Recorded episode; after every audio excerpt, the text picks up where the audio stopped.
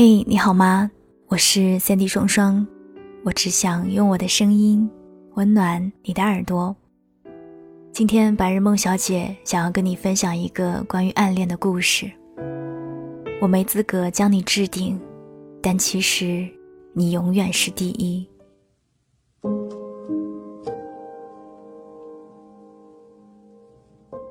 我坐在窗台上，裹着被子，戴着耳机。点开了林宥嘉的《成全》，假装为内心的紧张加几分忧郁的同时，等待着 WiFi 的连接。跟这个女孩在实习时认识，我们在同一个部门、同一个小组，可能是同龄人的关系，我对她多了些留意。刚认识的那个周五，下班后我们在酒吧喝酒聊天，她放下手中的红色玛格丽特。突然对我说了一句：“我不会喜欢你的。”身旁的同事们在聊着其他话题，大笑声掩盖了这句话。其他人有没有听见？我不知道，我是假装没有听见的。尽管很奇怪他为什么这样说，但在我的内心里，在那一刻，还是激起了一股狠劲。我就要你喜欢我。想不到青春期的幼稚和自大还残留到现在，这可能跟喝了一杯酒吧老板特调的姜汁鸡尾酒有关吧。那一晚我们聊了很多话，短短五十分钟，感觉让我们省略了几个月的相处，就觉得对方是一个有趣的人，于是我坚定了追求他的冲动。本来这股冲动应该在当晚熄火的，因为我们带着淡淡的酒气走出酒吧时，我看见他走到一个站在门外、高瘦干净、穿着白 T 恤的男孩子身边，挽着手离开。那个男孩子一看就是属于少女最喜爱男生系列的榜首，两个人的背影看着很配，我内心失落了三点六秒，告诉自己。还是放弃吧，人家有男朋友了。可是那一晚酒醒后，我还是对决心放弃追求他这部分选择性断片了。WiFi 终于连上了，我又回到了现实，马上点开跟他的对话框，嘴里默念他一定会回复我。毕竟那是我睡前在朋友圈和低俗小群里。精心寻找很久的小视频，每次等待他回复，我都责怪自己不争气，不小心被他的裙子划过手臂，就导致心脏病发。他的一个在看傻子的眼神和微笑，也能把我送上一趟叫喜欢他的列车。暗恋不是坏事，但暗恋有伴侣的人，就注定会被鄙视。我真的连自己道德那一关都过不了，可是每一天，不管心理斗争多么激烈，却还是控制不住去找他的冲动。睡了吗？这句深夜聊骚的开场白又老又无聊。在干嘛？反正不是在想我，为什么要管人家的生活？楼下开了一家卤肉饭。一起去试一下吧。这句话我自己听起来都觉得毛骨悚然。在床上挣扎了很久，思考很多遍之后，我终于发出了一句：“你今天穿的高跟鞋很好看。”但转过身想，觉得女生可能因为不知道怎么回复我，而选择不回复，但发现已经无法撤回了。微信发出去了。每隔三秒掏出一次手机，看看有没有回复。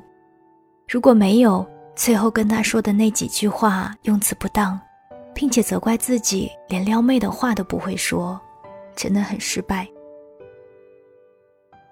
空调正在吹着我露出被子的屁股，而我喜欢的女孩子回复了：“视频好笑，哈哈，晚安。”好啦，今晚。可以安心睡觉了。其实每一次跟他接触，都是地狱和天堂模式的快速切换。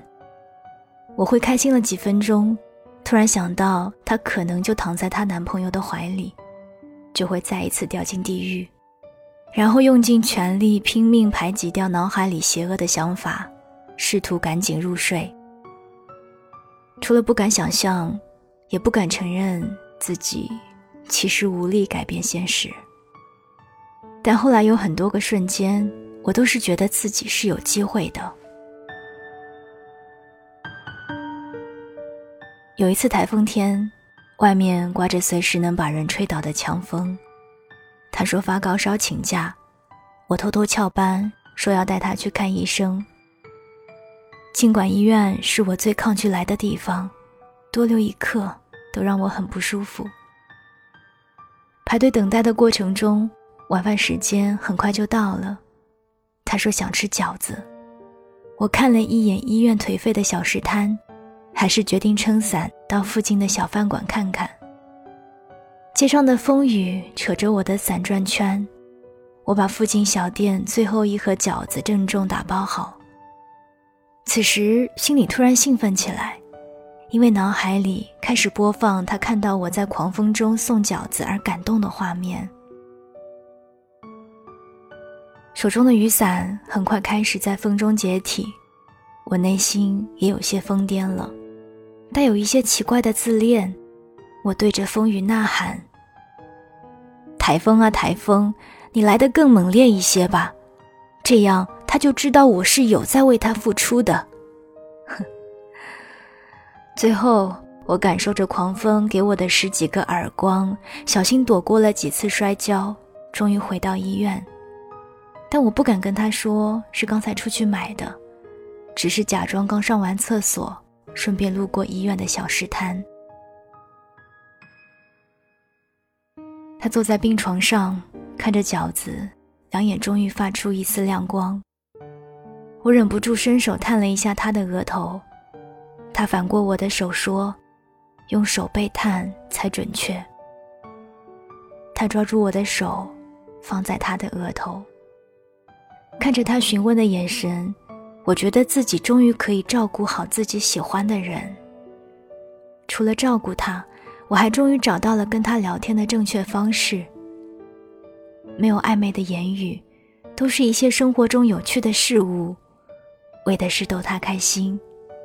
久而久之，我们都会把生活中好玩的事物分享给对方。在睡觉前最后一件事。就是跟对方说一句晚安，虽然我没有置顶他，但他总是会在我微信对话列表的第一位。一个老朋友跟我分享了他挖墙脚的经验，说没有拆不散的情侣，只要对那个人足够好，这样做应该足够好了吧？然而我发现，我对他多好。其实都没有用。雨天总是反复出现在这个城市。后来，我终于有了一次可以单独送他回家的机会。我们在出租车上聊了很多话题，从小时候的趣事，到单位领导们的八卦，再到最近在学校里的一些忧伤经历，主要是他的故事。听着这些经历。我突然很难过，不自觉的在想，我要是早一点出现在他的身边就好了，一定不会让他这么难过，不会让他被人欺负，不会让他伤心。我也酝酿了一肚子安慰和关心他的词语，揣摩着在这个忧郁的雨天中表白。车快到他家了，她叫男朋友下楼接她。我惊觉自己不能说这些话。雨还在拍打着车厢，提醒我几分钟后会有一个很好的男生安慰她、照顾她。其实，我并没有资格为他伤心难过，也没有资格许下照顾他的诺言。那一晚，我回到住处，在后楼梯哭了很久，觉得自己真的很没用。不管我再怎么努力，还是留不住喜欢的人。想起小时候，暗恋别人是一件开心的事，我可以像电车上的痴汉一样，在上课下课一直看着他，偶尔撕下同桌的作业本，写一张小纸条传给他。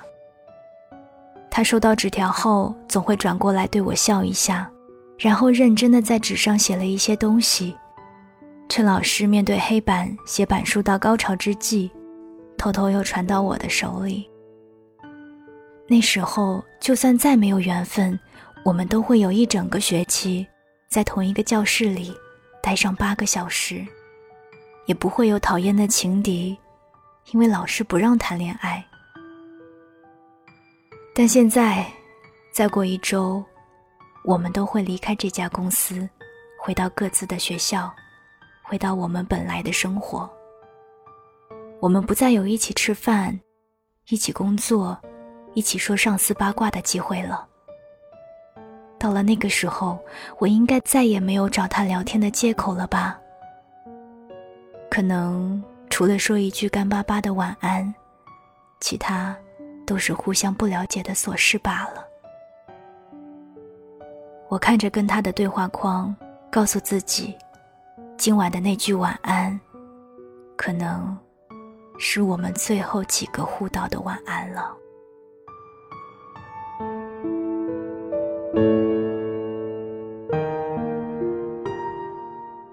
刚刚和你分享的文章叫做《我没资格将你置顶》，但其实你永远是第一。想听到我的更多节目，欢迎关注我的公众微信。你可以搜索“三 D 双双”，三 D 是 S A N D Y，也欢迎你到新浪微博来找我。晚安，亲爱的你。